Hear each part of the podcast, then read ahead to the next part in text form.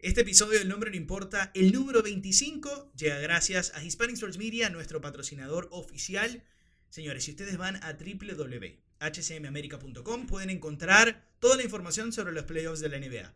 Y es que necesitan saberlo porque están a, a la vuelta de la esquina, comienzan el sábado, así que de una vez, para que tengan toda la información del mundo del deporte, hay artículos de, de Gaia Curero, el que les dije de los playoffs de la NBA, también hay las noticias de los retiros de Dirk Nowitzki y Dwayne Wade, que finalmente, eh, bueno, ya colgaron el uniforme y despidieron carreras ilustres en la historia del NBA.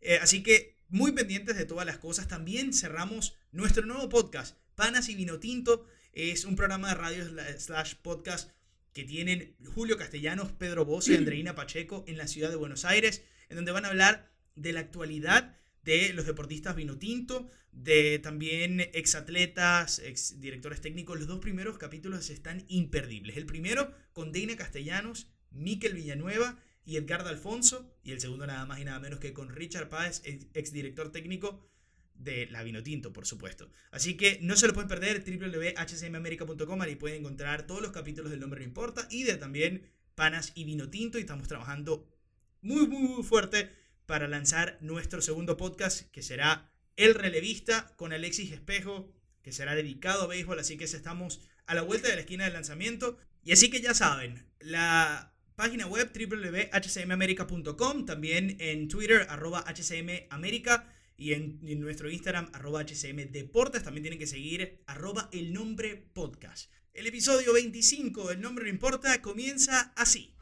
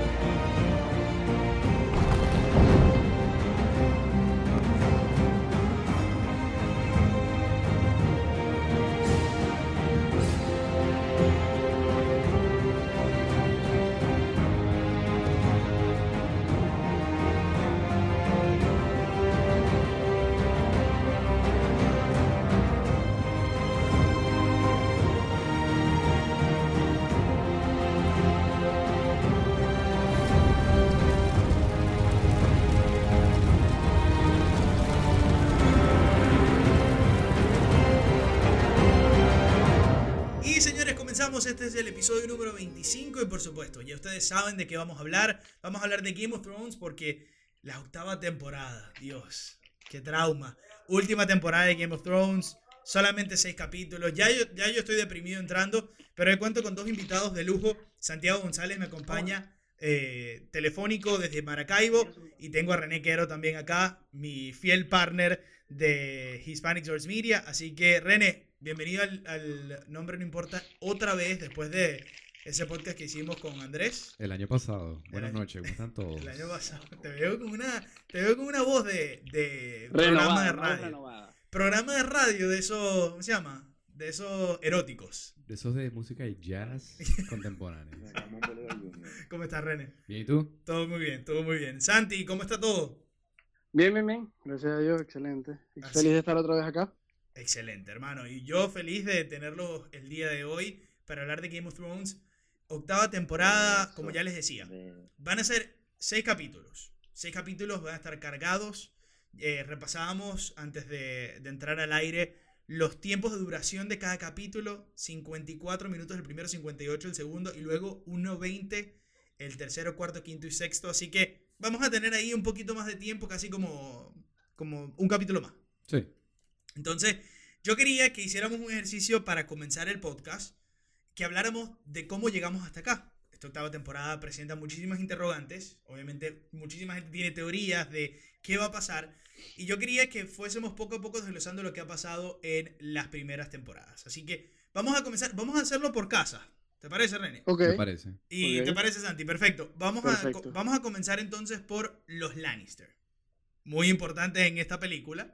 Así que, ¿cómo, ¿qué ha pasado con los Lannister hasta ahora, René? Bueno, recordemos que los Lannister, Tywin Lannister, el, el jefe de la casa Lannister, eh, siempre ha sido el, el personaje dominante de Westeros, de, El que tenía la plata. el que tenía el dinero, el Que que tenía el plata. oro. Y hasta cierto punto, las decisiones que él tomaba eran calculadas, mantenía el orden, era la mano detrás del trono. Exacto. Y a propósito, él puso a- al rey Baratheon eh, en el poder porque él nunca le interesó el ser rey. Él sabía que ahí no era. Esa no era la forma de O sea, gobernar. en peones. Eh, Es- exacto. Insectos, como decía Vegeta. Y Como bueno, dice Vegeta, correcto. Como dice Vegeta. frase legendaria. Pero una vez que obviamente lo mata Tyrion, el, el caos reina en casa, en la casa de Lannister y, y entonces Cersei empieza a, a- a te- a tomar acciones que com- completamente no son productivas, no son calculadas. Claro. Y, y obviamente el- el- no hay una hermandad entre ellos, no, no se llevan bien. Y es el resultado que hemos, que hemos visto en la serie. Exacto. Eh, esa es, la, esa es la relación que más vamos a explorar esta, esta, esta temporada. sin duda. El, los tres, esos tres hermanos, ¿cómo se van a llevar? ¿Y cómo se van a ayudar? Porque ahora estamos viendo que cada uno tiene su propio, su propio Todos tienen camino. intereses distintos. Exacto, porque al final de la temporada 7, eh, Jamie se le revela a, a Cersei, le dice que, que no puede creer que ella esté traicionando después de que hizo una promesa en público y él prometió como hombre de, de- Sí, de honra- ejército Honrar su palabra. honrar su palabra y él se va de Westeros. Entonces, vamos a ver qué va a pasar con eso. Vamos a ver, obviamente, un Tyrion que es protagonista porque es la, es la mano de, de Daenerys. Y vamos a ver una Cersei que se va a quedar en Westeros a, a ver, eh, imagino, a observar qué es lo que va a pasar. Pero algo muy importante de, que pasa a los Lannister es que también están eh, detrás del trauma, ¿no? Porque eh, estamos hablando de una Cersei que es en este momento la reina, se siente en el Iron Throne porque todos sus hijos con Robert Baratheon fueron asesinados, ¿no? Joffrey asesinado por, como se ent- nos enteramos Bueno, en la temporada 7. presuntamente Por hijos de... Olena Tyrell. Exacto. Bueno, presuntamente de Robert Baratheon, que en verdad son hijos de Jamie. Exacto. Correcto. Eh, fue asesinado por Tyrell, como decía Santiago. Y luego, bueno, Tommen se, se suicida cuando, cuando Cersei planea la, el atentado terrorista Claro, al High Septon. cumpliendo la profecía Increíble. que tuvo cuando era adolescente de Mary the Frog, que le dijo, tus hijos sí. no van a ser con, con, o sea, vas a tener hijos, te vas a casar con un rey, pero tus hijos van a morir, no te va a quedar ninguno. Y poco a poco se ha cumplido esa profecía. Y entonces, esos eventos han convertido a Cersei en una reina errática, donde Claro. nada es calculado y todo simplemente es emocional. Sí, en base al odio. Exacto. Santi, ¿qué, ¿qué perspectiva tienes tú de los Lannister? Bueno, para mí son las relaciones que más vamos a explorar esta temporada. Y creo que la relación entre los tres hermanos es lo que va a, a dictaminar el camino. Porque veo a los Stark unidos, veo a Daenerys ahí un- unida en cuerpo y alma con, con Jon Snow. Pero la diferencia de, a diferencia de ellos, los Lannister sí, cada quien tiene sus, sus intereses particulares y no se responden ningunos con otros. Los veo, los veo muy separados y veo que, que todos en su posición tienen poder y el poder para cambiar el curso de lo que puede pasar en Westeros desde distintos puntos de vista y desde distintos intereses personales que tienen. Así es, y hay muchas teorías que los rodean a los tres. Entonces, Sí, eso sí. también va a ser algo importante que vamos a explorar a lo largo del podcast, porque eh, también algo interesante que, que decidimos hacer en este episodio es que le vamos a dar oportunidad a las personas que, que nos comenten sus teorías, y eso va a ser algo importante. Pero vamos a seguir con el recorrido de las casas y hay que hablar de los Stark. Santiago ya los decía, los veía, los ve unidos. Pero va a llegar A los Jon- poquitos que quedan. Exacto, a los poquitos que quedan, Y ¿no? recordemos que en un principio, en la primera temporada, la, la casa que ha sido la que, vamos a decir, ha llevado más, más problemas Más fueron roncha. ellos. Más roncha fueron ellos. Y todo el mundo Sí. dijo, bueno, Sí, sí. no va a quedar Bueno, de ninguno de hecho, los hay un- Starks. Bueno, yo Hay creo... un dato increíble de los Stark que es como mi dato favorito de la serie y lo vi, lo leí justo después de ver el primer capítulo. El único, la única escena donde todos los Stark están juntos es la primera escena de la serie. Wow. Y más nunca. Bueno, y es algo, es algo Y importante. nunca, y más nunca estuvieron juntos todos en ningún momento de la serie. Es algo importante porque una de las cosas que vamos a hablar acá más adelante son de las reuniones posibles que vamos a tener esta No, pero temporada. el, el punto que quería hacer era que en un principio pensamos que ellos eran que no iba a quedar nadie, ninguno de los Stark iban a quedar. Sí. Exacto, y de repente. Pero hasta ahorita han otras, hay otras casas que han completamente desaparecido, como, eh, bueno, eh, los Baratheon, no hay nadie chao. de ellos. Bueno, Eh, los- Gendry, bueno, queda Gendry, que es pero, bastardo. Pero, es el- pero es porque es un bastardo, ni siquiera porque era de la casa. No seas tú tan bastardo. Sí. En el momento que se enteren que, que existe, no va a quedar tampoco. exacto. Exacto. Eh, House Starley también, este, los Bolton también. Eh, ha habido más casas que después de la primera temporada también llevaron más roncha que hasta los Stark y desaparecieron. Eh, exacto, ¿no? Totalmente. Y entonces ahora encontramos a que hay cuatro Starks que están vivos, están, van, a, van a verse todos en Winterfell. Ya se habían visto tres, ya se había visto. Primero se vio John con Sansa, obviamente. Sansa ya estaba ahí. Claro. Eh, luego de que ganan Battle of the Bastards por eh, las labores que hizo Sansa detrás, ¿no? Y esas alianzas que hizo. eh, Y esas concesiones. Con Exacto. el apoyo de Littlefinger. con el apoyo de Littlefinger, con el apoyo de Theon eh, y, y con, con, bueno, las cosas que había hecho también antes Sansa. eh, gana el Battle of the Bastards, se consigue con John, John es nombrado el, el- el King of the North, Rey del Norte. exactamente, y luego, se eh, cuando John va a la expedición a Dragonstone, se encuentra que Arya vuelve a, a- a Winterfell, se encuentra con Sansa, y ya Bran también vuelve a Winterfell, así que estamos hablando de cuatro Stark que se van a ver en el inicio de esta temporada. Correcto. Primer capítulo. Primer capítulo. Y con intereses un poco más alineados, quizás con un poco más de, de unidad dentro de, de sus intereses, pues de lo que busca cada uno como personaje. Pero también muy cambiados, como, ¿Cómo así? como, Sí. que, como que capaz ni se reconozcan partes eh, eh, de su Totalmente, personalidad. totalmente. Es algo, yo creo que diste en la clave, porque eh, Johnny y Arya siempre fueron como muy afines, eh, pero Sansa siempre fue como un outsider, ¿no? Era muy de su mamá, era muy del pensamiento de que ella estaba perdidamente enamorada de Joffrey, entonces ella siempre se vio con Joffrey, luego Joffrey se transformó en el, eh, en el Y le gustaban demonio. los cuentos de hadas. Sí, le exactamente. vivir en un cuento de hadas. Y bueno, Bran La sabe- para ser reina también. Exacto, y Bran lo- sabemos que desapareció, ya no es Bran. Sí, ya es Correcto. otra persona. Entonces, y Arya ahora es una asesina y, y, y Jon es un rey. Entonces son, sí, son personas distintas.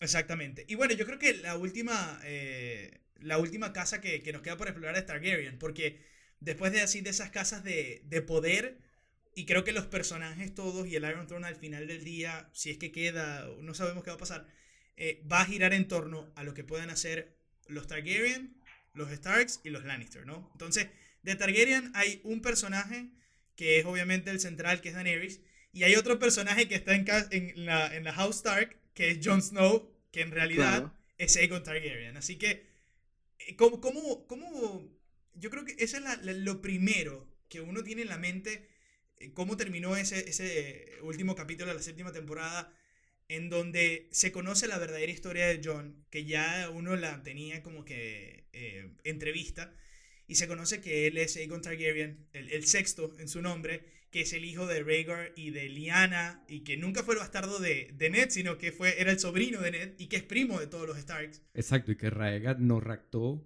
a Lyanna. sino que en realidad se quisieron casar en secreto. Se casaron, exacto. Y es, el, y es el dato que le da. Y ahí es una de las cosas que más me gustó del último capítulo de la séptima, que es como Sam, el Maester, le llega y le dice a Bran, no, no, pero yo leí en el diario del High Septon que, eh, de hecho, Rhaegar anuló su matrimonio y, lo, y se casó con Lyanna. Así que Sí. hay un datico ahí. Y no, no, la- no raptaron a Lyanna, entonces el rey Baratheon de verdad no Su- tenía razones para, para asaltar el trono. Exacto, sus motivos para la guerra eran inválidos. O Exactamente. sea que todo, todo, realmente todo gira en torno a ese descubrimiento.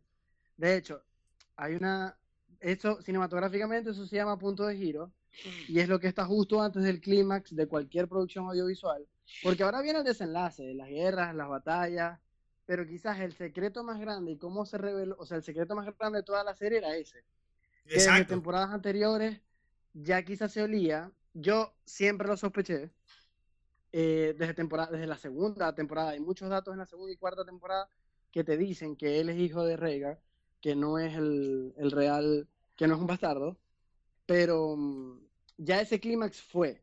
Eh, ahora, ya ese, perdón, ese punto giro fue y viene el clímax. O sea, vamos a reaccionar todos como personajes a este descubrimiento y, y a generar una dinámica de poder distinta, pues. Eh, totalmente. Y creo que es muy interesante. Es muy interesante lo que va a pasar también cuando, cuando Daenerys conozca la verdad, ¿no? De que. eh, Sí. De que.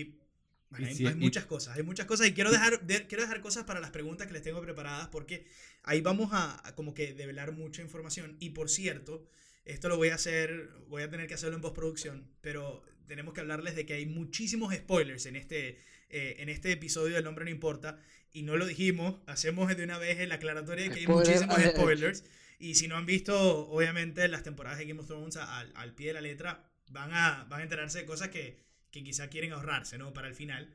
Eh, pero lo importante va a ser el desenlace de, de todos estos personajes. Eh, ¿Hay algún otro personaje que ustedes consideran importante que no están en ninguna de estas casas?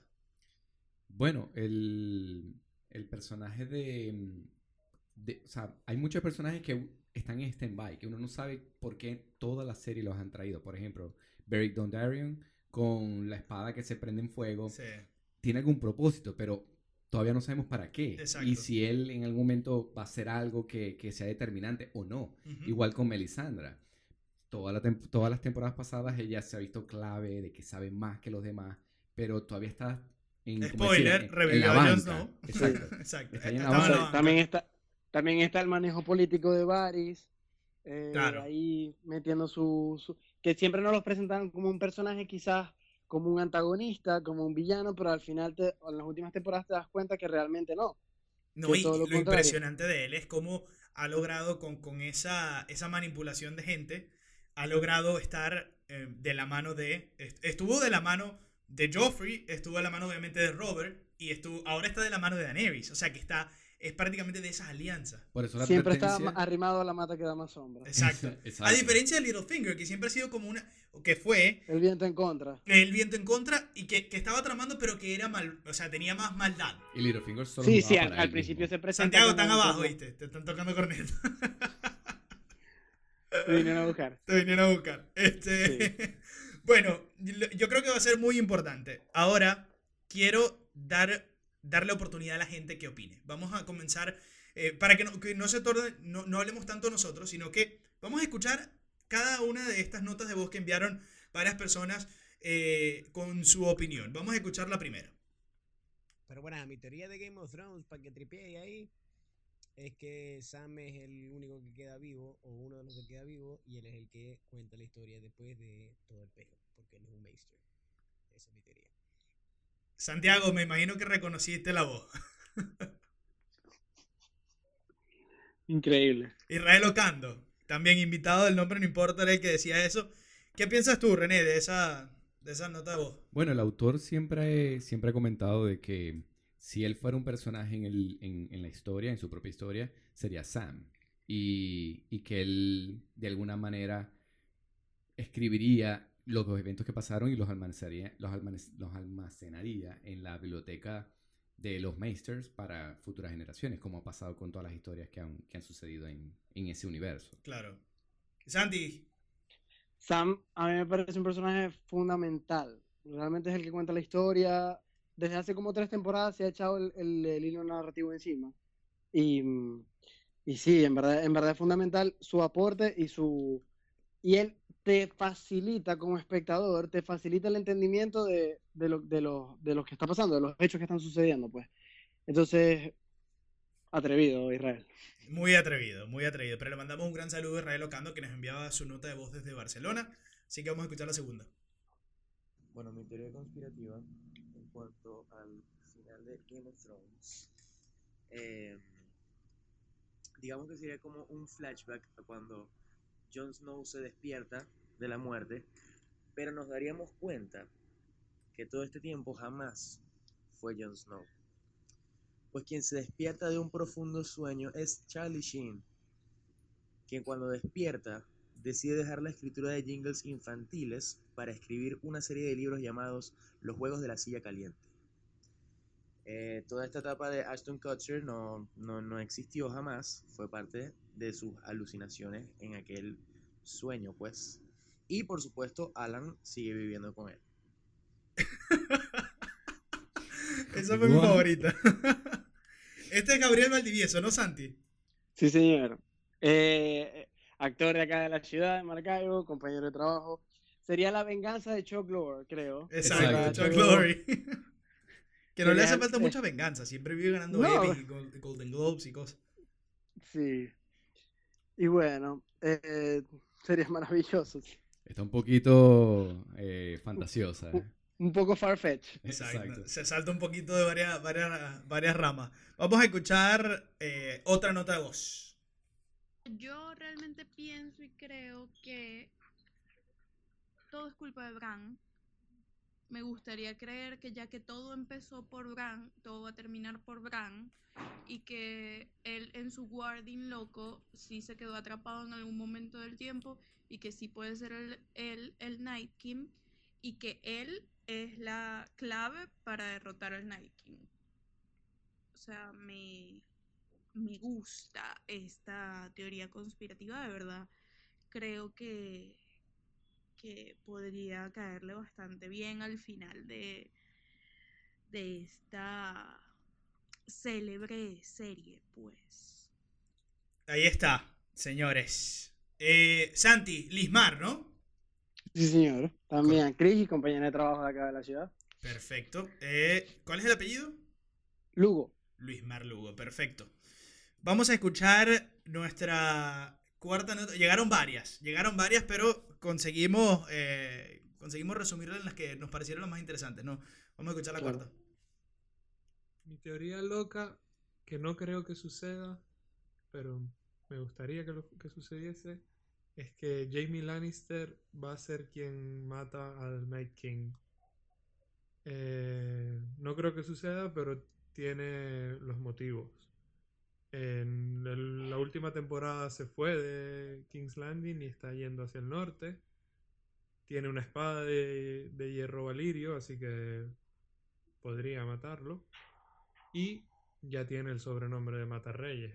Así que ahí te lo dejo. Esa está buena. A mí me gusta porque, porque Jamie tiene un rol importante en esta... Ah, puede ser matar a Cersei. No sé, puede ser uno A de mí me roles. parece que Jamie, bueno, cuan- cuando, me corresponda te digo, pero Jamie para mí es fundamental.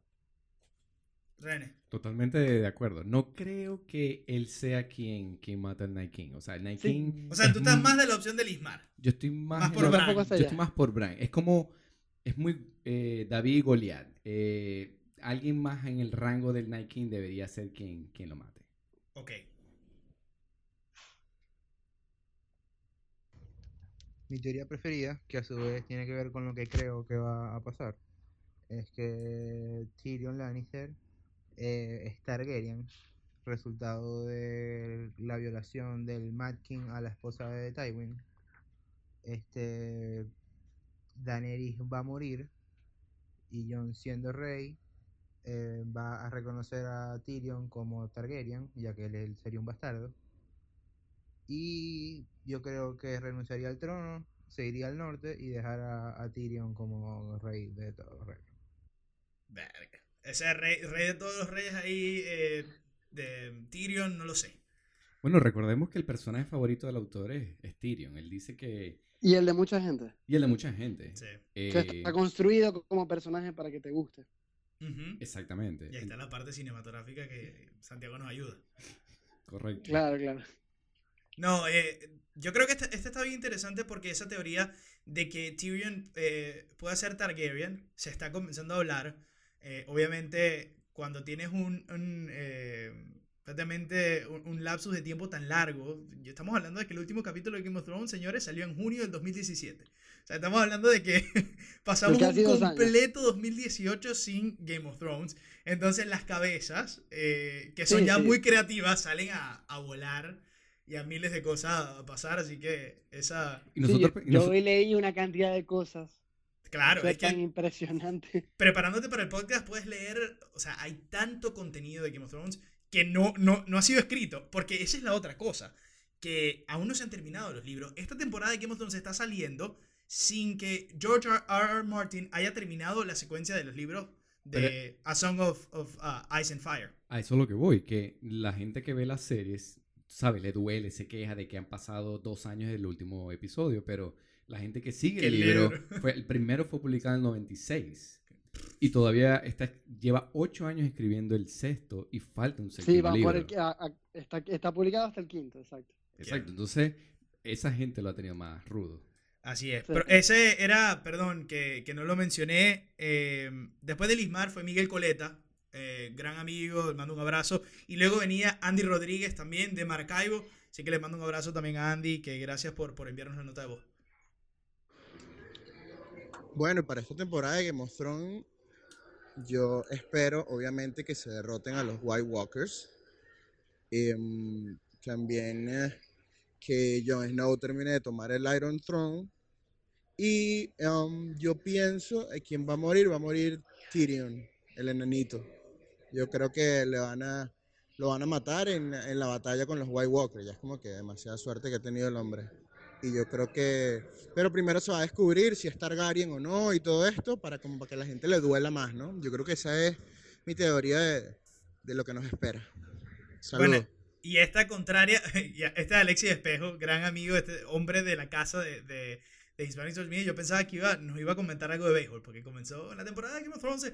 Yo la dije, derrota de los White Walkers. la derrota de los White Walkers eh, 6 a 0. Lo dejaron contra- en el terreno. De- Qué grande, Alexis. Por eso va a tener su podcast El Relevista, señores, muy pronto en Hispanic Source Media, nuestra red de podcast que crece y crece cada vez más. Estamos esperando que Santiago haga su podcast de cine. De verdad que ya, o sea, ya Sí, Santiago. ya corresponde. Sí, hermano, o sea, ya te tenemos aquí, ya no entendemos qué está pasando.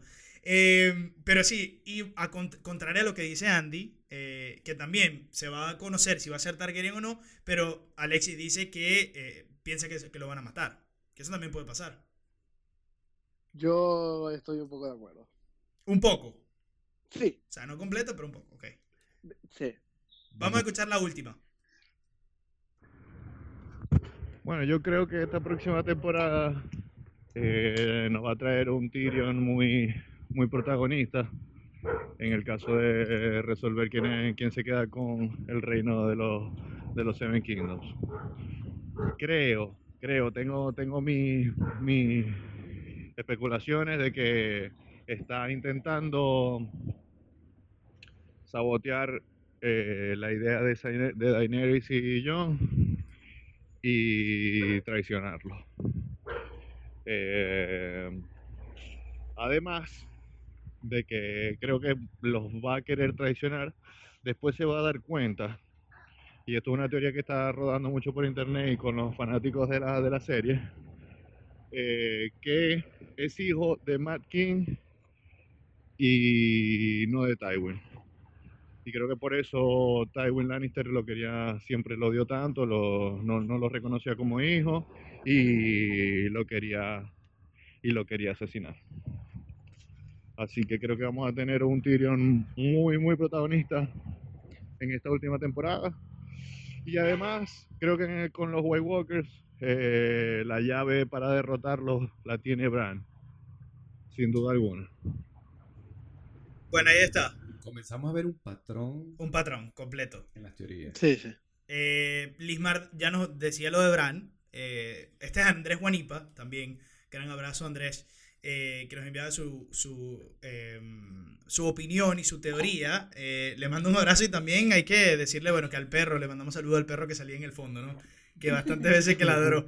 Este, Tyrion protagonista, creo que es ya, no, lo tenemos. Tendencia. Miguel decía que Jamie eh, puede matar al Night King. René no está de acuerdo. Este, y, pero bueno, muchas cosas interesantes. Creo que Totalmente, sí, sí. muchas cosas interesantes que, que escuchamos en, en las opiniones de las personas. Una es de que Tyrion va a ser eh, protagonista y creo que eso, bueno, lo tenemos, lo tenemos más que claro. Yo, Tyrion eh, del cielo al infierno. O, o rey o muerto, pero, pero nunca pasando por debajo de la mesa. Exactamente. Vamos entonces a hablar de las reuniones. Esto es algo muy importante porque es algo que obviamente en la última temporada de cada serie, cuando sabes que es la última temporada, lo que estás esperando es el desenlace de muchos personajes. Y Santiago obviamente como, eh, como cineasta lo sabe. Y obviamente las personas que les gustan las historias están esperando que se entrelacen otra vez los caminos de gente que es muy importante para la historia. Y mencionábamos a Arya y John, ¿no? que son de la misma casa, que son hermanos, y que los vamos a ver cómo se reencuentran probablemente en el primer episodio de esta nueva temporada. Eh, yo les quería dar el dato que Arya y John no se ven desde el segundo capítulo de la primera temporada. Son 65 capítulos aparte que están uno y otro que estuvieron en la misma escena. Y como ya Santiago lo decía, si todos los Starks estuvieron en la primera escena de Game of Thrones juntos, tenemos a Arya y a John, que fueron, siempre fueron muy afines, ¿no? Porque Arya siempre fue medio tomboy, ¿no? Fue muy... eh, Sí. ella quería ser, ella quería ser una, eh, una, prácticamente una... eh, Knight. Exacto, una, Un, una- un caballero. un caballero. Y John siempre fue el, eh, defensor, ¿no? Defensor De de...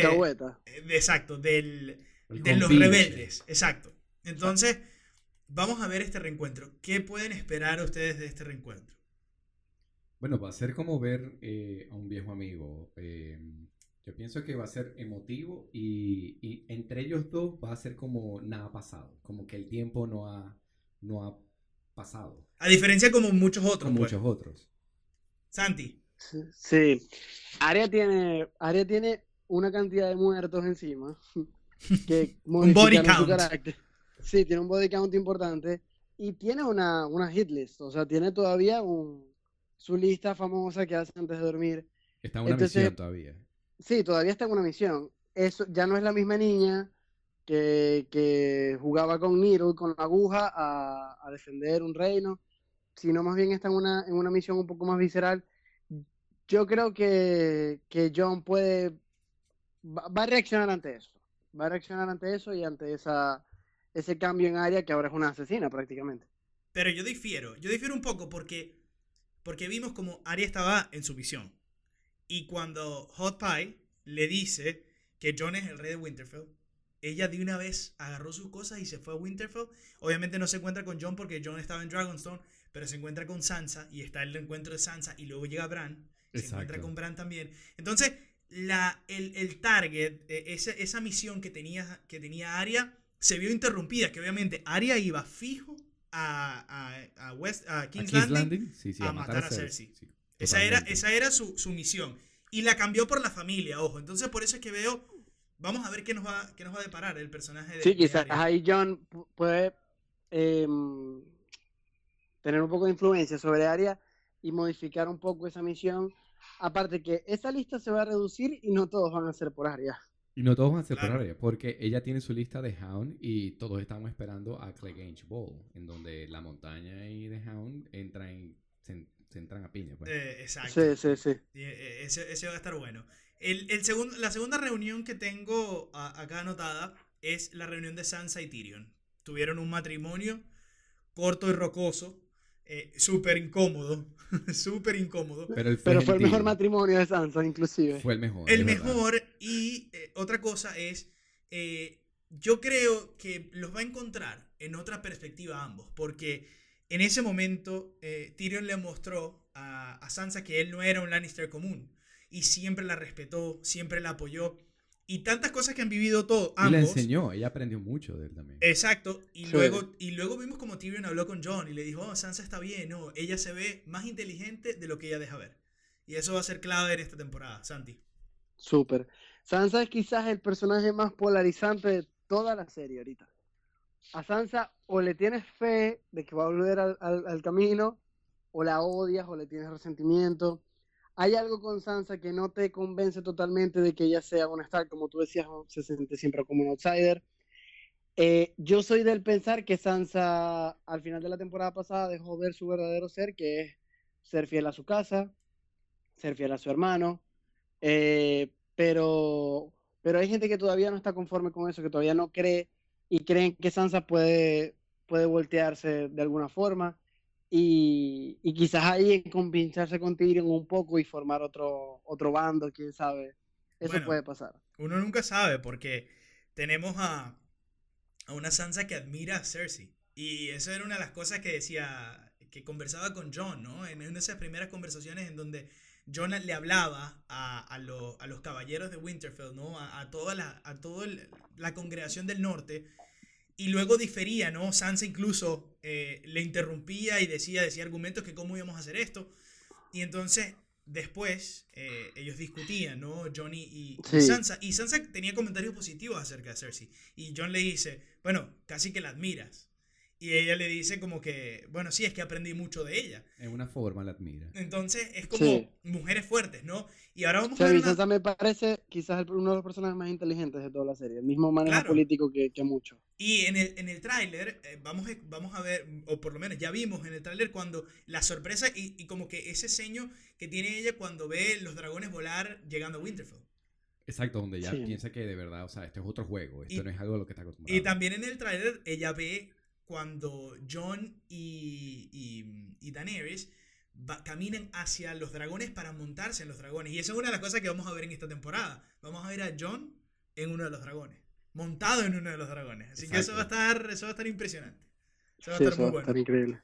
Eh, otro de los encuentros, y este es el más extenso desde, desde que se vieron en, en la, en, en la serie, es Bran y Jamie Lannister. Porque tienen 66 capítulos, que son la duración que tiene Game of Thrones hasta ahora. 66 capítulos eh, y faltan los 6 de la, de la última temporada, así que va a terminar con 72. Eh, desde el primer capítulo de Winter is Coming, en donde Jamie empuja a Bran, que se cae y que termina, Y así eh, termina el episodio. paralítico. Exacto, termina el episodio, Bran termina paralítico y comienza, comienza la prácticamente serie. la historia y comienza la serie. Se van a reencontrar. Entonces vamos a encontrar a un Bran que ya lo dijo en el- la séptima temporada. Eh, Ya no es el mismo Bran Stark. es- Prácticamente no queda nada de Bran Stark. Y yo espero que, yo pienso que Jamie se va a disculpar. Yo estoy seguro Genuinamente se va a disculpar. Y Porque Bran va a Jamie decir. también es otra persona. Y Bran va a decir, Claro. no, era necesario que pasara. O sea, gracias a eso me convertí en el Three-Eyed Eso, Raven. eso es totalmente lo que va a suceder. Nadie difiere aquí. Eh, No, nadie este- De hecho- este es Barney. Estamos aquí en el, en el círculo de Barney. Aquí. Todos somos Aquí no hay debate. Eh, yo- lo que pasa es que Game of No, pero es verdad, es verdad. Yo estoy de acuerdo porque... eh, so- perdón, Santi, ¿qué ibas a decir? Dale, dale. No, bueno, que Game of Thrones es una serie que está increíblemente escrita porque todos los eventos que suceden son los únicos eventos que podían suceder gracias al evento que sucedió antes. Eso es un guion que está totalmente perfecto y cohesionado y, y no entran balas. Y todo empieza desde que empujan a Bran desde la ventana. Claro. O sea, eso genera una cosa, un efecto dominó que todavía se mantiene al sol de hoy. Y es que eso comenzó, y era una de las cosas que quería decir sobre Jamie, que después de que pasó eso, eh, obviamente Jamie tenía la reputación de querer Kingslayer, ¿no? Que era una persona, un, un malo de la película. Fue el, Sí, el villano. el que, el villano que mató al, al, al Mad King y que por eso él era como que el imbatible, ¿no? Y luego pasaron un montón de acontecimientos y, y cerca, episodios antes de la Red Wedding, cuando eh, él está prácticamente... cuando él es prisionero de Cuando es Catelyn, prisionero de. Ahí está la transformación. Ahí Ahí está es la... cambia. Exactamente. Cuando él, cuando él internalizó el sufrimiento que le causó a la familia Stark por eso, Cuando pierde y las su cosas mano. que había hecho, Y cuando luego que pierde pi- la mano. Y cuando pierde la mano, se convirtió en una persona distinta y por eso vemos como en el último capítulo le da la espalda a la que, obviamente, a su hermana gemela, a su amante y a su todo, porque literalmente Jamie, bueno, Bron es uno de sus aliados, pero eh, Cersei es, es todo lo No, que tiene. y también cuando, eh, o sea, él en un punto siempre fue marcado por haber traicionado a su rey y haber sido quien lo mató, pues, el, el jefe de guardia de, de- de- del Del Mad King, King. y él mismo lo mató. Entonces, él era como un hombre sin honor. Pero cuando él termina con Brianna de Tarth y eh, ve el, el- el honor que esa mujer tiene y la promesa que quería mantenerle a Caitlyn, él tiene ahí como que un- una epifanía, Claro. donde sí se Claro. puede ser eh, honorable. Y ojo que eh, ya tuvieron un, una- un diálogo, eh, Brienne y, y- y Jamie en el, último, en el último capítulo, cuando tienen esa reunión en King's Landing. Y Sí, ella le una reunión que, después de que queremos Cersei se va, extendida. Brienne salió y le dijo, Sir Jamie, pasó, ¿qué es lo que es? No vas a hacer nada. aquí. Habla con tu reina, chico, le dice. La- eh, se encuaymatizó. Sí, totalmente. Lo ubicó. Eh, otro reencuentro interesante que vamos a tener en esta temporada va a ser Arya y The Hound. Eh, Sandor Clegane, que va a estar.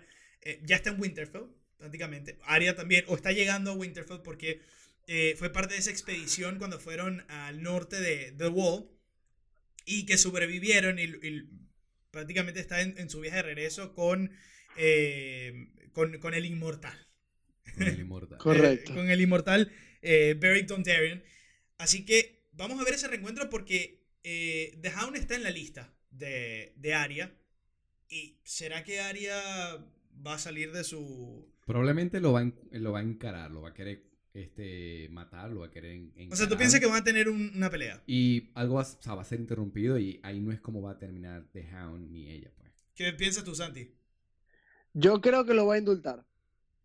Puede haber una confrontación, pero no creo que si tiene la No va a llegar a oportunidad lo mate.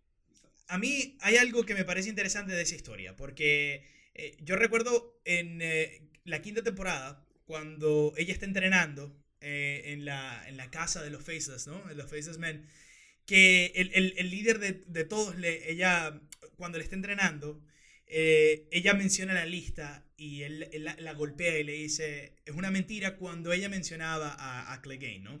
Ella lo mencionaba y decía, es una mentira. Y luego le dice, no te mientas a ti misma. Y, y ella siempre, bueno, mantuvo en su lista a, a Clegane. Pero yo pienso que hay más, hay algo más. Porque en un momento ellos fueron, ellos fueron socios. En un momento fueron Sí, sí. como que un dúo que... Correcto, y se mantuvieron un, a- un eh, dúo vivos. justiciero. Porque él, él quedó herido, ella lo ayudó. Entonces, Sí, eso, eso va a ser...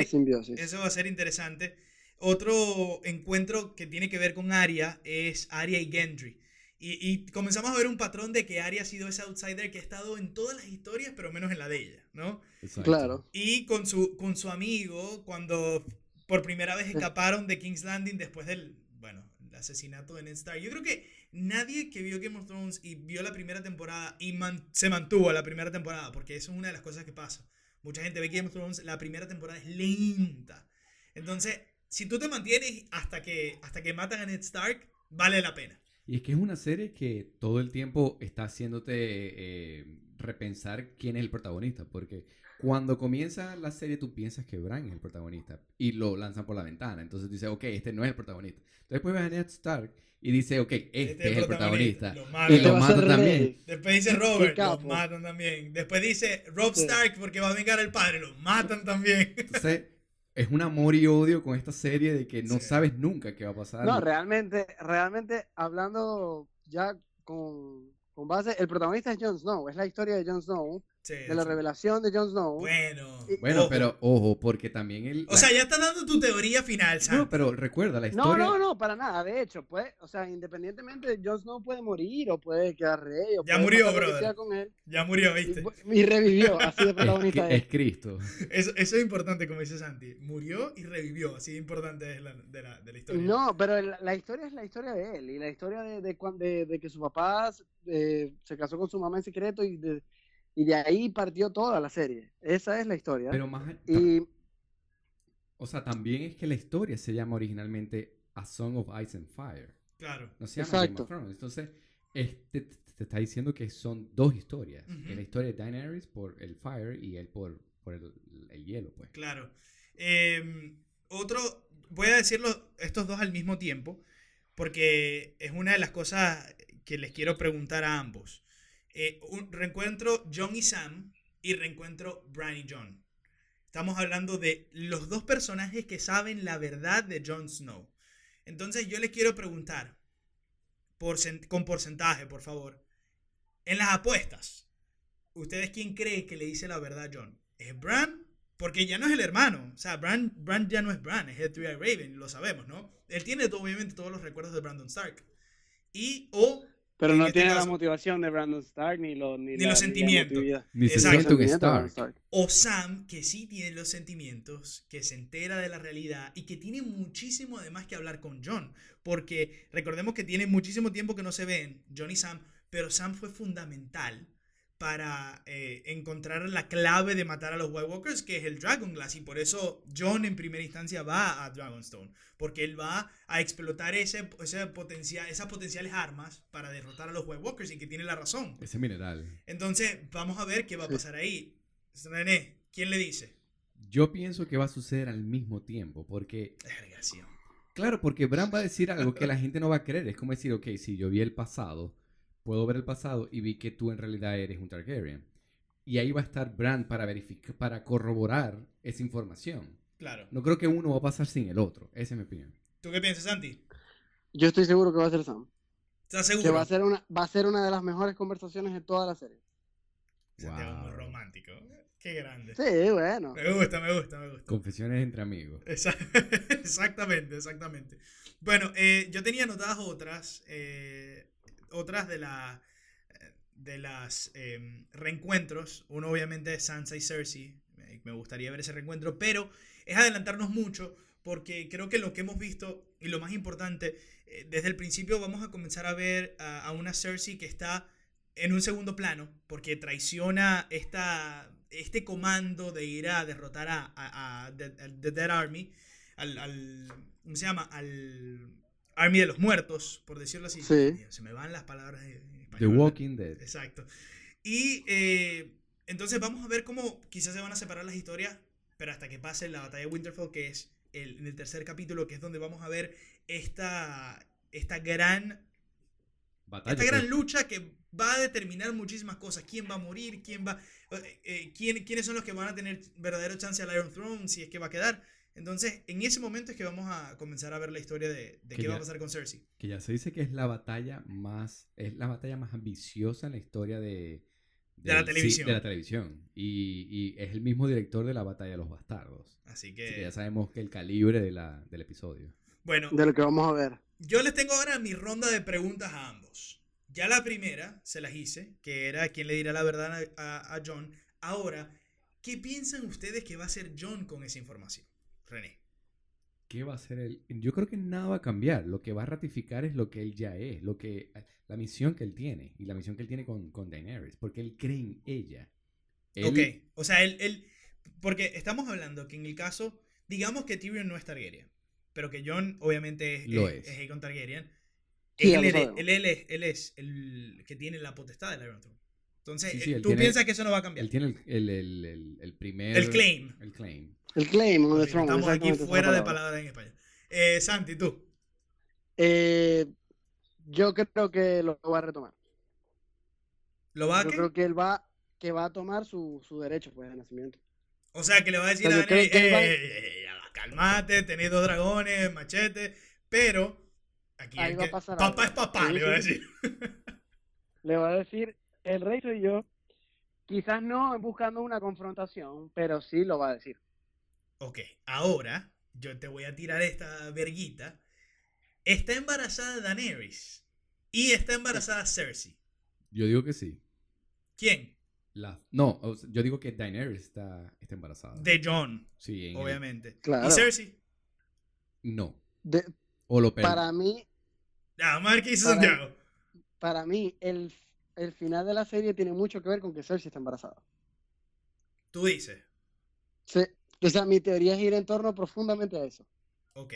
René. Es central la teoría de Santiago. Es central, o sea, está ahí. Ok. Puede que René derrumbe toda tu teoría con, las, con su teoría. No, porque nada de lo que yo No, vaya a no, decir, claro, esa es la idea. Ajá, René, ¿tú qué piensas? ¿Está embarazada entonces Daenerys Daenerys está embarazada. y, Cersei? en mi teoría, de el, prince, el príncipe que ha sido prometido no es ni John ni Daenerys, es el hijo de ellos. Uh, verga, esa era una de las preguntas, marico, calmate. Ajá, pero ¿y Cersei está embarazada, sí o no? Yo pienso que ella sí está embarazada, pero pierde, pierde el hijo. ¿Qué te hace pensar eso? Eh, el tráiler de la, de la nueva temporada, donde ella ¿Cómo está- así? Bueno, porque ella no tomó vino en toda la temporada pasada. Y ella es, es un personaje como Tyrion, que siempre está tomando vino. Pero en la temporada pasada no tomó. Y cuando Tyrion se reunió con ella en ese episodio, en el último episodio, cuando Claro, el- no a le bien, Landing. exacto.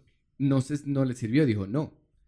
Y entonces. No le sirvió, pero no tomó. pero no tomó. Y entonces en el tráiler se ve que está tomando vino y tiene una, un, un semblante de tristeza. Algo pasa. Santiago, te derrumbaron, men. No, bueno, yo tengo una teoría que... O sea, está bebiendo vino, pues. Que cuidado. Cuidado, ok. Bueno, esa- esas son para el final, las teorías son para el final. Exacto, esas son las teorías conspirativas del final. Ok, eh, vamos entonces ahora. Está Tyrion enamorado de Daenerys. Y se los digo porque les pongo el contexto. Cuando John eh, entra a la, la escena gloriosa eh, que estábamos todos Sí. esperando, después de toda la tensión sexual que había entre Daenerys y John, eh, al final del, de la- del último capítulo de la séptima temporada, Puro queso. John entra al, al camarote El cuarto. al camarote de Daenerys, están, al- están en el barco y vemos cómo entra, sabemos que se consumó la relación, ya tú dices que tú piensas que está embarazada. Santiago, no, no sé si me dijiste si está embarazada Daenerys o no. Sí, también creo. Ok, perfecto. lo- no lo vio con buena cara. No, no. Mm, Él está enamorado de Daenerys. Tú dices. Yo estoy sí, por 100% seguro. Quizás es una de las cosas que te dejaron más clara. Ok. O sea, si él no estuviera enamorado de Daenerys, cinematográficamente vos no tenéis que grabar ese plano. Que grabar ese plano cuesta 50 mil dólares. Correcto, porque el plano fue largo, fue Sí, Largo. premeditado. sí, o sea, fue exactamente para que tú te dieras cuenta que él no está de acuerdo. Fue parte del Exacto. ¿Para qué storyboard. lo vas a grabar? ¿Para qué vas a chutear eso si no es para decirle al público Hay un "Eh, a este mensaje. chamo no le gusta lo que está viendo? Dani, ¿qué piensas tú? Yo pienso que también hay un mensaje en ese plano, pero como yo lo veo más desde el punto de vista que Tyrion siempre es calculador y, y capaz esa... eh, que, que ellos estén como dos... dos No es amor, sino negocios. dos, dos adolescentes enamorados, este, puede poner emociones en la mesa que cuando lleguen las- la- los momentos de actuar los nuble. Pues. Yo, yo pienso más de ese punto de vista calculado de Tyrion. O sea, que está, está molesto no por enamorado, sino por negociante. Porque Esa- cree que le puede eh, salir. Exactamente. Yo le No voy a decir, yo le voy a decir que puede que al final del día estos tres sean familia. O sea, Claro. por si acaso. Este, Gabriel García Márquez haría un gran libro de esto. claro. Eh, ¿Se convertirá Daenerys en la Mad Queen? Si tiene la posibilidad de estar en el trono, si John le cede esa, ese derecho, ¿Daenerys se va a volver loquita o va a, a prometer el nuevo mundo que tanto habla? Ese siempre ha sido el temor desde un principio de todos los personajes, de que no seas otra vez como tu papá, porque la mitad de los Targaryen, como ellos se, se relacionan entre hermanos, siempre hay la posibilidad de que salga uno loco. O sea, el incesto El predomina. linaje Targaryen es conocido porque uno de los dos, si son dos hermanos, se vuelve loco. Entonces todo el mundo es en base a la historia que tienen ese temor, pues. Pero no creo que se vaya a volver una Mad Queen. Santiago. Todo lo contrario. Yo creo que la confrontación va a ser esa. O sea, yo creo que a, a Daenerys no le va a sentar nada bien que John le diga, hey. O sea, John se lo puede decir de muy buena forma, yo soy el rey. Y creo que, creo que Daenerys igual se lo va a tomar mal. O sea, con besitos, pues. Sí, se lo va a decir muy de buena forma y creo que a Daenerys se le va a calentar la sangre y se le va a salir la dragona. Te voy a decir, este es 2019 y las mujeres están en el poder. Exactamente. Claro. Girl Y aquí power, mando soy yo, que soy madre de tres dragones. Women empowerment. Correcto. De tres dragones, pero uno es malo ahora. Así que hay dos. nada más. Bueno, pero ajá, todo. Familia es familia, lo, es su hijo igual. Otra pregunta, ¿dónde estaba metida Melisandre y eh, piensan que va a jugar un rol importante? Yo creo que ella está, bueno, ella estaba en Dragonstone la última vez que la vimos. Yo pienso que ella Sí. estará en Westeros para este momento, para esta temporada y ella va a estar en, en el continente principal, pues. O sea, pero no va a ir a, a- al norte, no va a ir a Winterfell. No, yo, bueno, yo creo que esperaría que la, eh, ah, según, Porque ese es el desenlace de qué pasa exacto, con sí, sí. Santi. Igual, quizás pueda ir. Ella tiene una relación. Eh, él tiene una relación, no digamos de qué estilo, pero tiene una relación con Jon Snow y puede ir a tratar de, de aconsejarlo o de, o, de, o de prevenirlo de algunas cosas que pueda haber en el futuro. Pero Davos, Davos es enemiga mortal de ser Davos. Que es Sí. uno de los... El consejero principal de John. Es que ese es, eso es Game of Thrones. Que si a mí me cae bien Nelson y René, yo le caigo bien a Nelson, pero a René no. Y a Nelson le cae bien Santi, pero no René. Entonces, ni- no hay Se cuatro personas que se. No hay cuatro personas que se caigan bien en toda la serie. Exacto, no es como la serie Friends, que todos se llevan bien. Exacto. No, a- o sea, todos tenemos amigos y todos tenemos un amigo que tiene un enemigo que es mi enemigo, que, o sea, es un, es un peo loco. Hay otra de las profecías Política. que decía Melisandre, que cuando se encontró con Arya, decía que ellas se iban a volver a ver. Él decía yo veo, yo, yo te veo a ti como, primero vas a, vas a ser una asesina, le decía que ella veía como oscuridad en ella y decía que se iban a volver a ver. Exacto, sí. Entonces, ojo, que puede, puede que, que se vuelvan a ver ahí también. Sí, Eh, puede que suba. ya tú, ya tú contestaste esta pregunta que era que quién era el príncipe o princesa que fue prometido, Santi, tú, tú piensas que John. Yo pienso que John. Exacto. Eh, ahora, una pregunta importante. ¿Matará Jamie a Cersei? Y es una de las cosas que le decían a Cersei de que Yo lo va a matar un sí. hermano. Yo digo que sí, porque la profecía que ella obtuvo cuando era adolescente era que su hermano le iba a matar. Entonces, si Su hermano decimos- menor. Su hermano menor. Si decimos que Tyrion es Targaryen o es mitad Ah, Lannister y mitad Targaryen, no es 100% eh, Lannister. Entonces, este hermano sería Jamie. Y tiene sentido, porque si Jamie tiene este cambio de ser honorable y ve que... Y ya le dio la espalda. y ya le dio la espalda. Y Cersei se va a volver aún más loca. No creo que va a bajar de Sí. su nivel. No, Él- no, ya está, ya está todo nada ahorita. Ella es un caso perdido. Yo creo que es él sí es quien la va a matar a ella. Y como dice en la historia, que la va a ahorcar. Esa es la profecía, que su hermano, su, su, su hermano menor la ahorca. Santi. Yo, yo sé que Cersei va a morir. O sea, creo que lo esperamos todos. Pero no creo que vaya a ser Jamie. De hecho, en, en la muerte de Cersei es en que se basa mi teoría final de la, de la serie. Ok, entonces mantenemos ahí porque ya vamos a llegar. Ya quedan poquitas preguntas, así que ya vamos a llegar. Este, René, ¿por qué Beric Dondarrion sigue reviviendo? Beric Dondarrion es el personaje que tiene, que tiene un solo ojo. Él es parte Es de mi, él es parte de Es mi teoría. Él es exacto. parte de mi teoría final. Y Goku con la esfera del dragón. Exacto. Él es parte de mi teoría final. Segunda referencia a Dragon Ball del podcast. Estamos bien hasta ahora. Sí, señor. Podemos hacer uno de Dragon Ball. Exacto. Eh, porque lo vimos a Elia Thurman en el tráiler, casualmente, que sobrevivieron el ataque de los White Walkers del, del Dead Army a The Wall. Sobrevivieron, llegaron a Winterfell, no sé cómo, pero lo hicieron. Así que, o sea, ¿qué, qué, qué pito toca en esta historia eh, Es el mismo de, es el mismo de John, de que volvió de la muerte. Beric Dondarrion ha vuelto aún O sea, más- sirven al, al- al dios Sir- de la luz. Sirven, sirven al dios de la luz y por alguna razón siguen reviviendo. Es porque su- ellos tienen un- algo específico que necesitan hacer que no ha sucedido. Claro. Y va a suceder. Es, es parte de la teoría que yo tengo. Que Eh, esa espada, que esa espada en fuego va a matar al, al Nike. ¿Tú crees? Cuidado. No, cuidado, puede ser. Em, vamos a ver.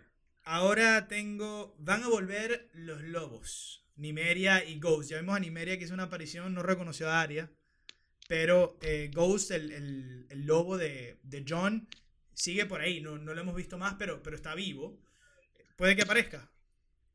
Puede que aparezca. Puede que en algún momento de John de necesitarlo eh, aparezca y, y, no sé, salve, salve la escena, salve el momento. Lo hubiese podido hacer antes de que mataran el dragón. Ahorita la séptima. Sí, Eran, dema- eran demasiado eh, pero no, no le servía al, al que escribía la serie. Yo les, quiero, yo les quiero hacer una pregunta. Hasta ahora. Y esta, esta les, doy, les voy a dar tiempo. Recuerden que estamos en un podcast, así que aquí nadie nos está cobrando ni nos está diciendo nada. ¿Cuál es el momento hasta ahora que ha sido más triste para ustedes de Game of Thrones? O sea, no tiene que ser de tristeza de que ustedes estaban involucrados. Y sirve un poquito de vino ahí también, René, por favor. Este.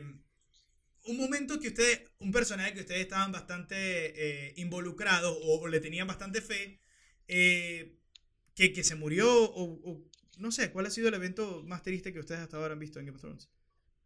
Para mí fue... Yo- Ah, ok. Santi, dale tú. No, no, no. Bueno, te iba a decir que yo tengo el mío. Siempre Dámelo. lo he tenido. Cuando violan a Sansa. Porque te, te gustan las pelirrojas. Eh, ¿Y a ti no? es una pregunta. ¿A quién no? No.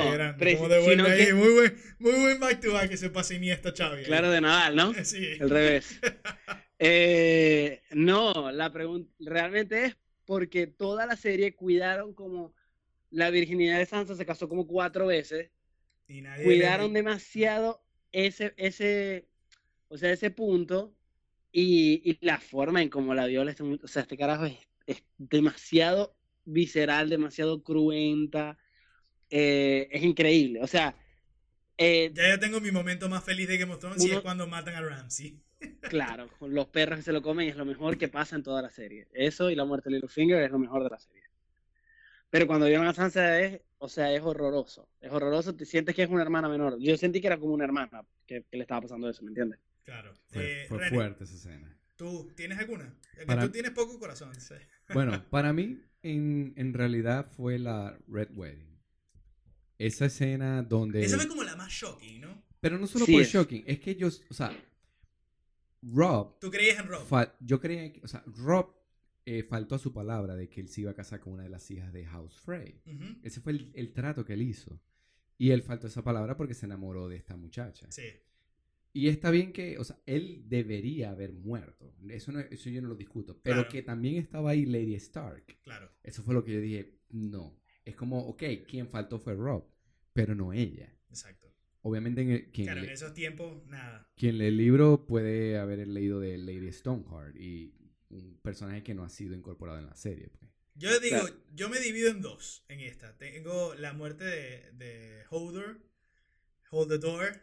Esa, Hold the door. Porque, por, bueno, por, por la inocencia, obviamente, de que obviamente no hablaba. Toda la historia detrás con Bran, como Bran le hablaba cuando en el pasado.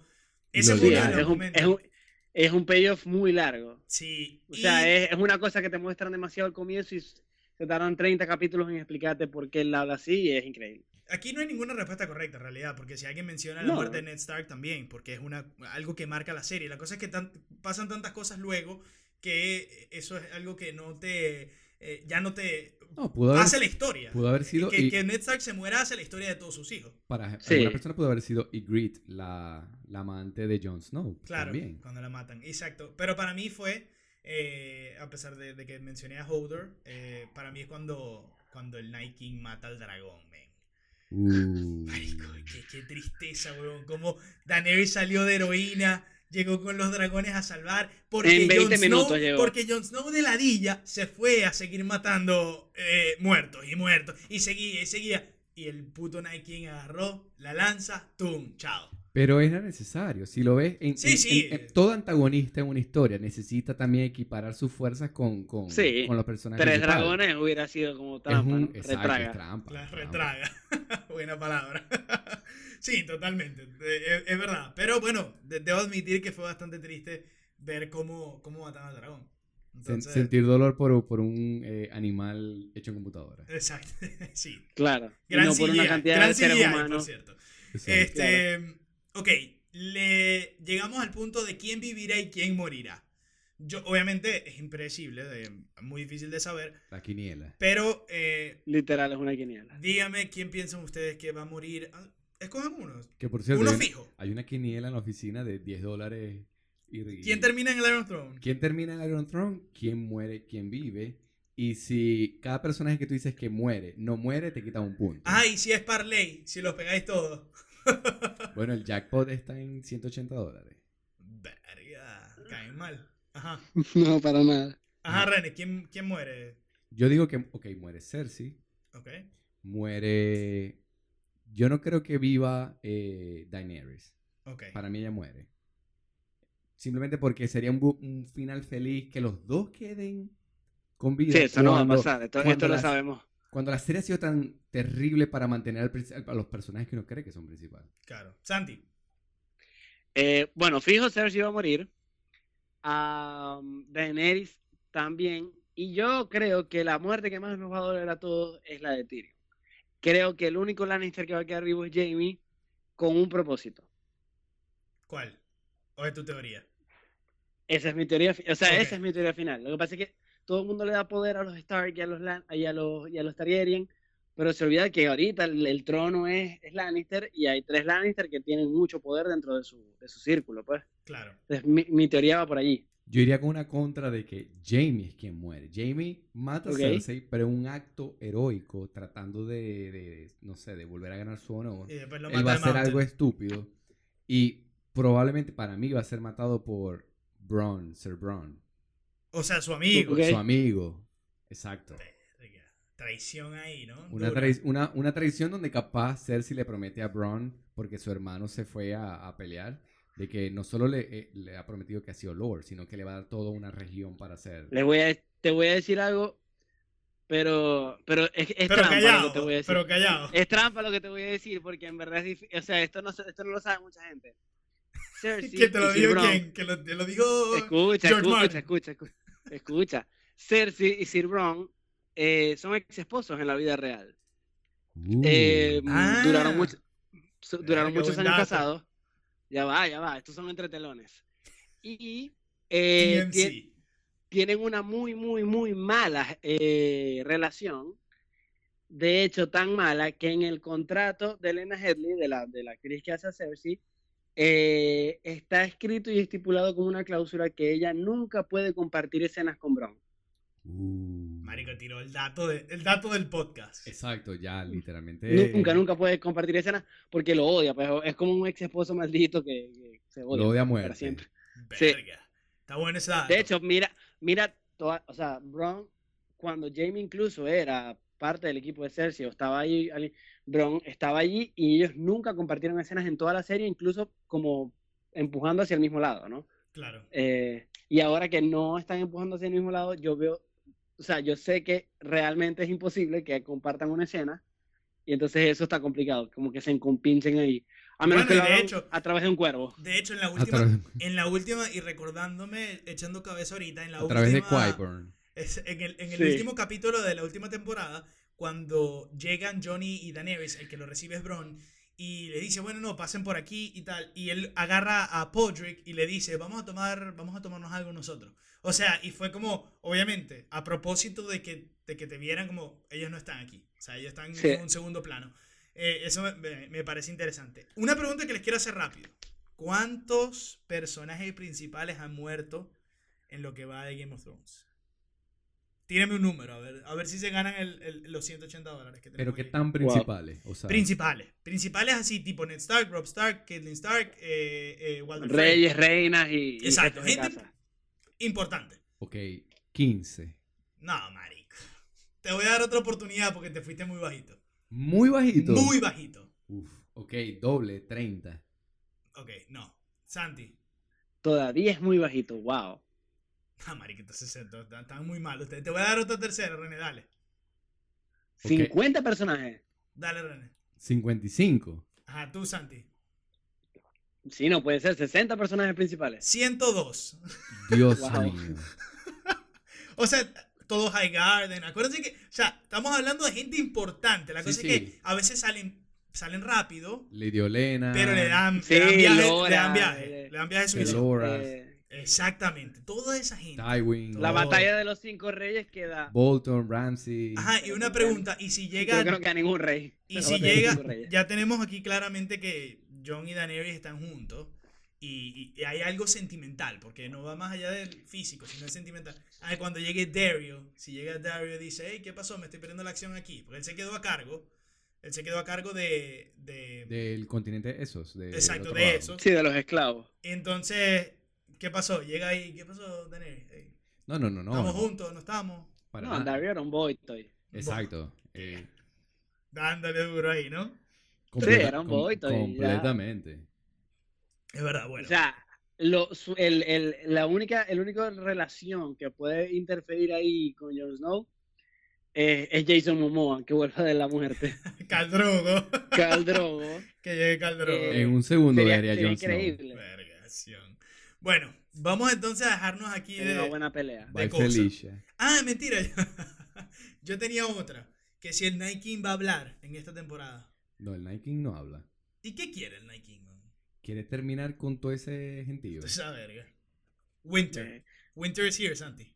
Yo creo que el Night King quiere algo que nos van a decir en la próxima serie. El Night King es como Thanos.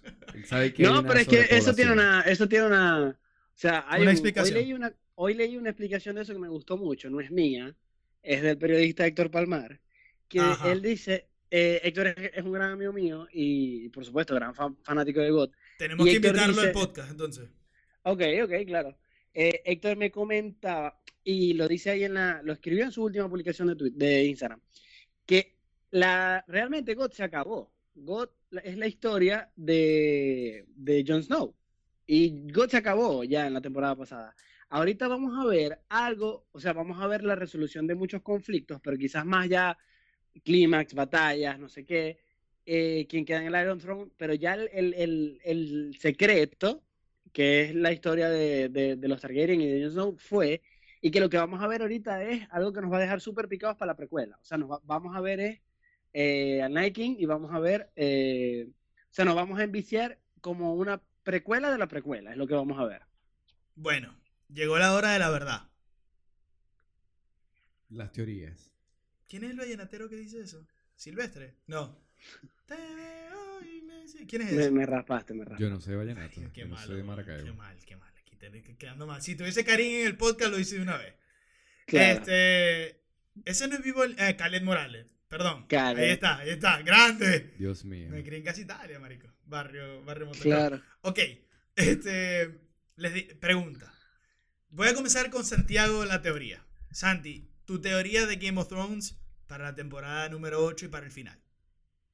Para mí, Game of Thrones se trata, como lo dice el, la- el nombre de la serie, de quién es el rey de Westeros.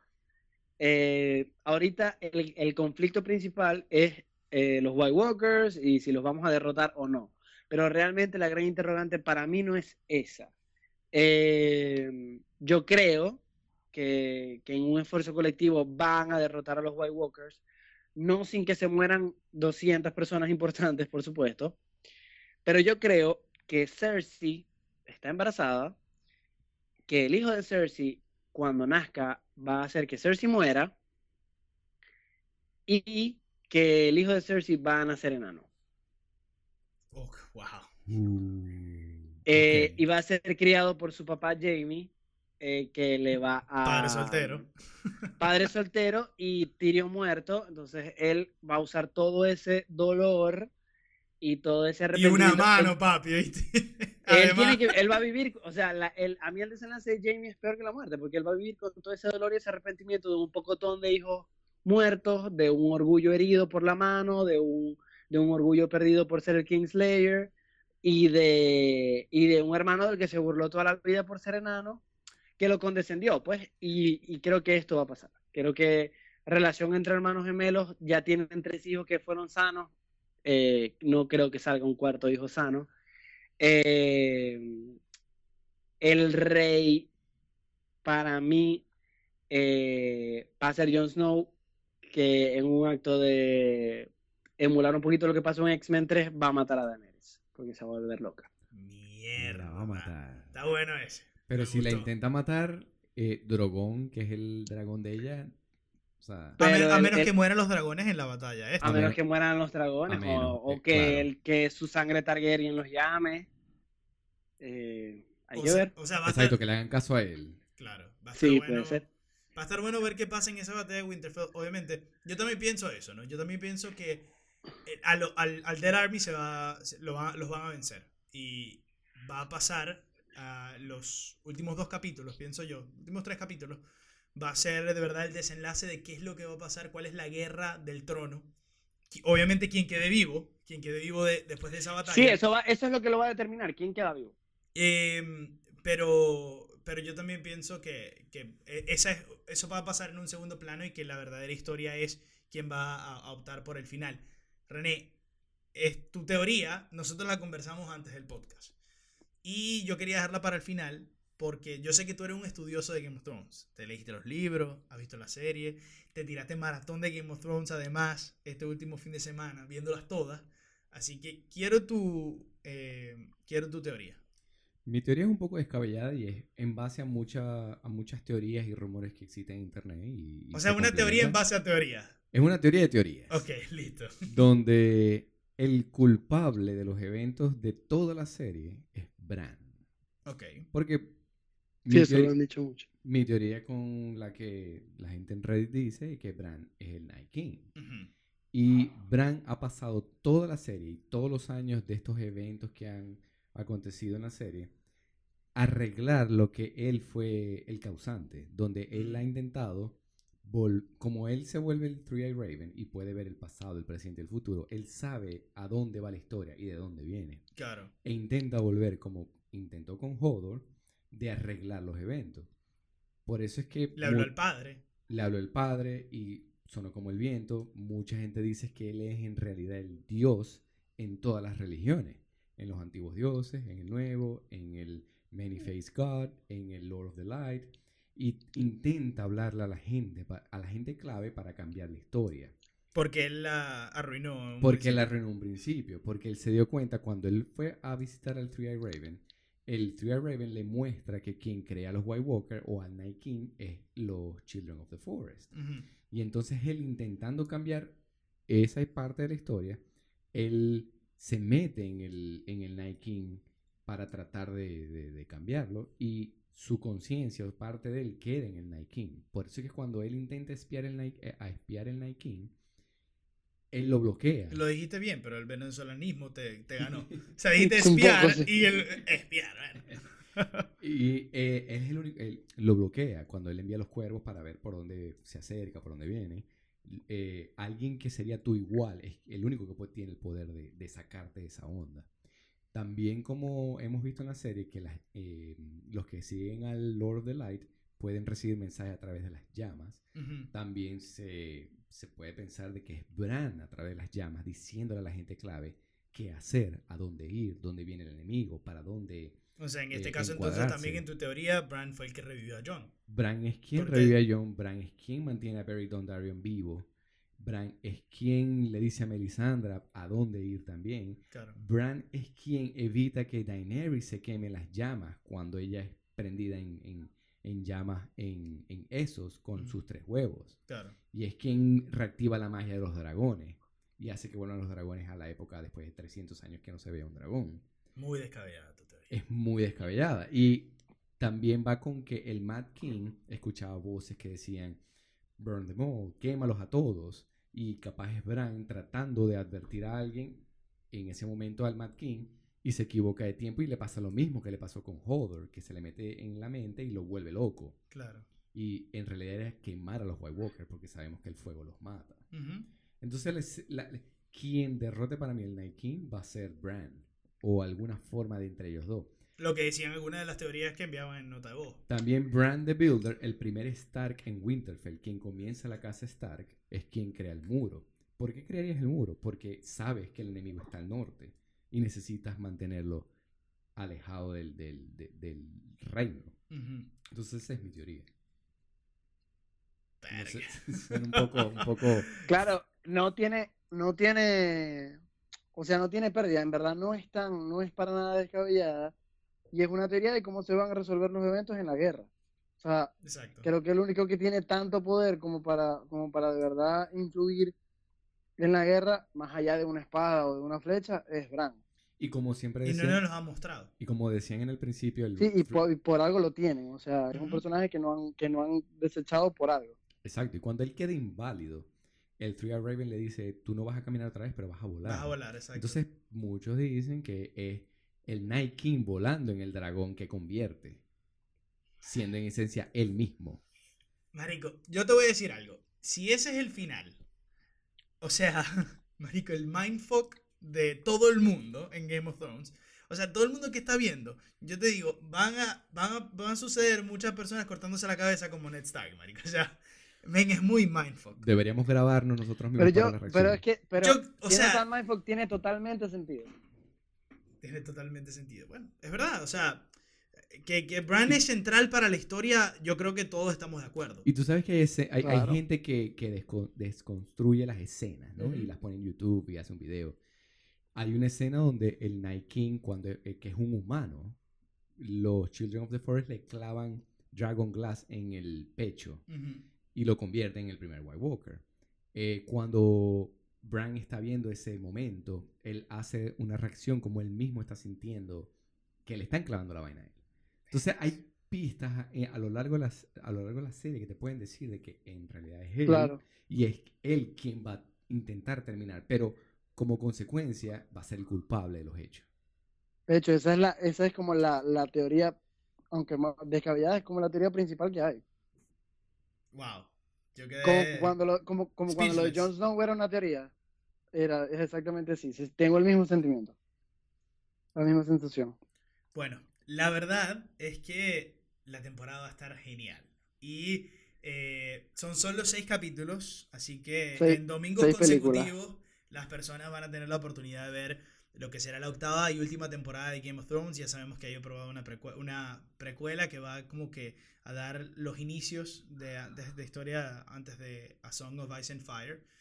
Pero lo cierto es que esta, esta eh, serie termina. Y yo les quería preguntar, eh, yo siento que Game of Thrones eh, ha sido, después de series como Los Sopranos, series como, obviamente, bueno, quizá a un menor escala Walking Dead, que es, que es prácticamente contemporánea con esta, con, con Game of Thrones, pero que han sido No tiene series... nada que hacer Walking Dead en la misma aseguración que God.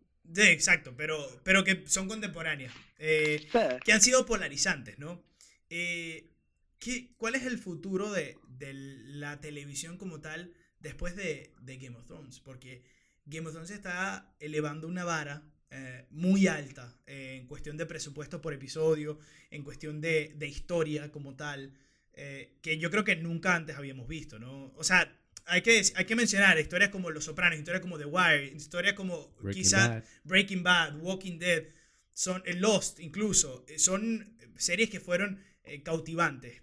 Pero lo de Game of Thrones es impresionante porque nunca te dejaron conectarte con el mismo protagonista. Entonces ha sido una... eh, te has tenido que modificar lo que has visto durante temporada tras temporada. Bueno, el detalle con Game of Thrones es que la competencia, o sea, HBO es quien, quien produce Game of Thrones, pero los competidores de HBO ahora quieren tener la fórmula de Game of Thrones, quieren un éxito, quieren un hit como Game of Thrones. Entonces, ya Amazon firmó derechos para poder hacer la serie de Lord of the Rings y The Hobbit. Entonces, como Game of Thrones está basado en una mitología tan extensa por el autor, un mundo completo desde cero, Sí. la única manera de rivalizar eso es tener un equivalente o otro, otra historia con una mitología tan extensa y tan grande y tan eh, rica en, en- en- en personajes como Game of Thrones. Entonces, para mi apuesta, el siguiente Game of Thrones sería la producción de Amazon y la del Señor de los Anillos. Del Señor de los Anillos. Sí. Eh, Santi. Eh, Game of Thrones no es el inicio, realmente. Game of Thrones es el resultado de muchas, de muchas pruebas. Eh, Game of Thrones es eh, el hijo pródigo de HBO, pero esto no comenzó con Game of Thrones. Esto comenzó con Steven Spielberg grabando Salvando al Soldado Ryan en 1998, haciendo un set para la primera escena de Salvando al Soldado Ryan, la que es en el desembarco de Normandía, eh, que le costó una cantidad de millones de dólares increíbles para una escena de tres minutos. Y él dijo, eh, yo tengo que aprovechar más este set, yo tengo que hacer, o sea, yo tengo que aprovechar más este universo que creé. Y de ahí sale la idea para producir Band of Brothers, que es la primera serie que cambia la televisión. La primera serie que abandona el formato sitcom y que te mete en un universo y que te mete en un universo tan- con un cuidado al detalle. Dando clases, Santiago. Sí, esto, esto, es, esto es preparado, o sea, esto, con esto Teoría, teoría. Académico. Ajá. Eh, Band of Brothers es la primera serie que te mete en un universo tan loco co- o tan extenso y cuidado como el de Game of Thrones. Como el que después formó con The Wire, como el que después formó con Soprano, como el que después formó con varias series. Pero ¿qué es lo que pasa con Breaking Game of. Thrones? Eh, pero que Breaking Bad no es, no es HBO, aunque fue increíble de buena. Eh, ¿Qué es lo que pasa con Game of Thrones? El presupuesto, el material de, de, de, base, o sea, la, la- el source material, que es la- las novelas de, George R. R. Martin, eh, y la producción. O sea, yo siento que no vamos a poder ver nada de época tan bueno. O sea, todas las, las películas de época, todas las, las cosas que veamos medievales, producciones audiovisuales medievales, No se las vamos a comparar con Game of Thrones y van a salir perdiendo. Hasta las que son buenas, o sea, hasta las, cosas, hasta las que considerábamos películas buenas o series buenas, van a salir perdiendo. 50 pero creo que- dólares. Sí, no, Sí, es una locura. Graban en cinco países al mismo tiempo, con cinco directores al mismo tiempo, con crews de 200 personas al mismo tiempo, simultáneamente. Es una locura, es una locura que no, o sea, en, en cuanto a producción, no tienen competencia. Ya está en el Pero ya- mercadeo. Sí. Ya es algo que habían probado con Sopranos, con, con Wire, con The Wire, con, con Brothers. Solamente que aquí lo llevaron a una escala totalmente de otro nivel, con, aprovechándose un material de, de base que es increíble. Y, y bueno, eh, no es el final, pero sí es la, o sea, sí es la nueva vara, como dice, como dice René. Quizás Amazon con Lord of the Rings no se vaya a quedar atrás, eh, pero sí, sí es la nueva vara definitivamente. Y, a- y al mismo HBO, el mismo HBO no nos va a dejar huérfanos. eh, esa precuela va a estar brutal y, y, y ahí está la vara puesta. Que creo que Eh, leí que hay cinco proyectos Sí, Paralelos a Game of aprobados. Thrones. Sí, sí, de- de- del Sí. universo de Game of Thrones. sí. Impresionante. De verdad que, eh, como yo lo decía, ¿no? Ha sido una serie completamente polarizante, ¿no? Completamente cautivante y además el, el hecho de que obviamente hemos crecido con muchos personajes, Arya, Sansa, eh, personajes que obviamente vimos desde niños y Son cómo... 10 años. Exacto, cómo se han transformado eh, en la televisión y cómo se han transformado en sus personajes, lo involucrado que estamos en la historia. Yo veía con, eh, yo veía con Paulina, mi, mi esposa, veía, wow, qué serio se, se, se- Qué, qué adultos son Sí, ¿ah? sí, pero veíamos la serie, ¿no? Y era lo involucrado que uno está que comenta. O sea, estás viendo y es como, estábamos reviendo la última temporada para, yo preparándome para el podcast y ella para agarrarla caliente. Y es como, tú dices, o sea, estás involucrado, ¿no? Maldito este, o wow, verga, qué recho, o verga, se murió el dragón, qué, qué, qué chimbo. Y eso es- me parece impresionante. Y cuando hablamos de toda la parte de producción, cómo han, eh, obviamente, roto el molde en cuestión de, de producción, de casting, en cuestión de organización, y que incluso hicieron una historia obviamente paralela a los libros, porque lograron que, que George les contara la historia porque ya no podían. O sea, David Benioff y, y. Weiss. y Weiss Y ya no podían, eh, con la ansiedad de las demás, del, del público, decir, hey, ¿cuál es el final de esto? Bueno, él les comentó en, en- en- en preproducción cómo él pensaba terminar la historia. Él les dijo el final. Sí. No como, Exacto. No como lo- lo- los detalles y la, la, la segunda No lo desglosó como en los libros. Correcto, pero el, el- el- el arco histórico se los, comple- se los comentó completamente. Es la mejor serie de la historia, René. Para mí sí. Mejor serie de televisión de drama de la historia. René sí. Santi. Eh, sí, ahí. Para mí también. Para mí también, o sea, hay muchas series que, eh, han- que te cautivan, que, que te atrapan, pero que te mantengan tan, tan hooked como Game of Thrones, que te mantengan tan enganchado por tanto tiempo, es bien difícil. Bien Sí, difícil. puede, puede no ser tu favorita, pero hay que reconocer que no tiene competencia, que no hay nada que se le pueda parar al lado. Yo les recomiendo a la gente que no tiene HBO que de una vez haga la suscripción cuando escuche el No podcast. sé qué están esperando. Sí, exacto. Eh, las personas que obviamente lo van a streamear, eh, les digo, traten de vivir debajo de una roca, porque si no viven debajo de una roca y entran a redes sociales, eso va a ser spoilers por todos lados. Les van a decir todo, porque todo el mundo va a estar pendiente de ver Game of Thrones.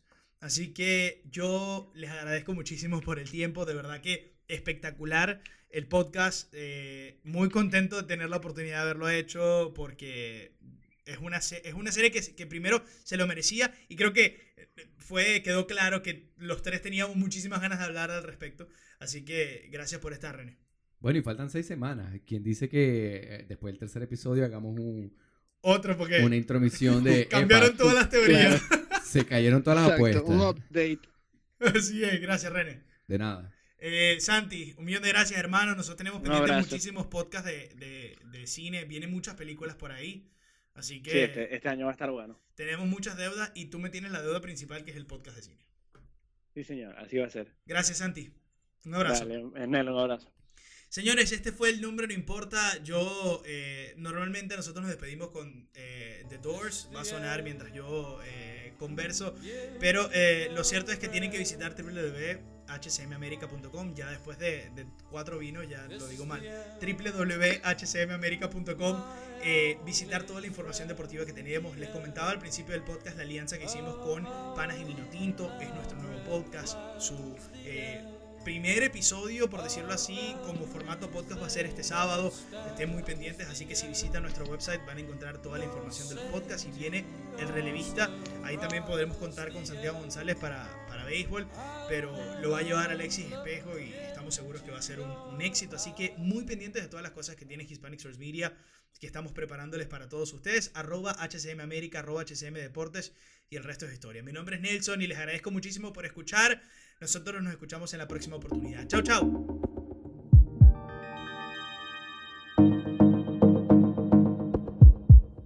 Es complicado verte, verte, olerte y pasarte a un lado y querer detenerte. Ay, qué complicado, esto es demasiado, pero como el ajedrez, la reina cae alguna vez. Escucha bien mi voz, que esto queda entre tú y yo. Ey.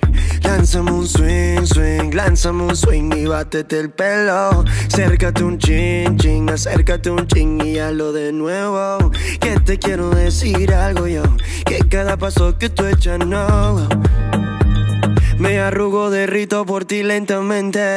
Lánzame un swing, swing, lánzame un swing y bátete el pelo. Acércate un chin, chin, acércate un chin y hazlo de nuevo. Que te quiero decir algo yo, que cada paso que tú echas no.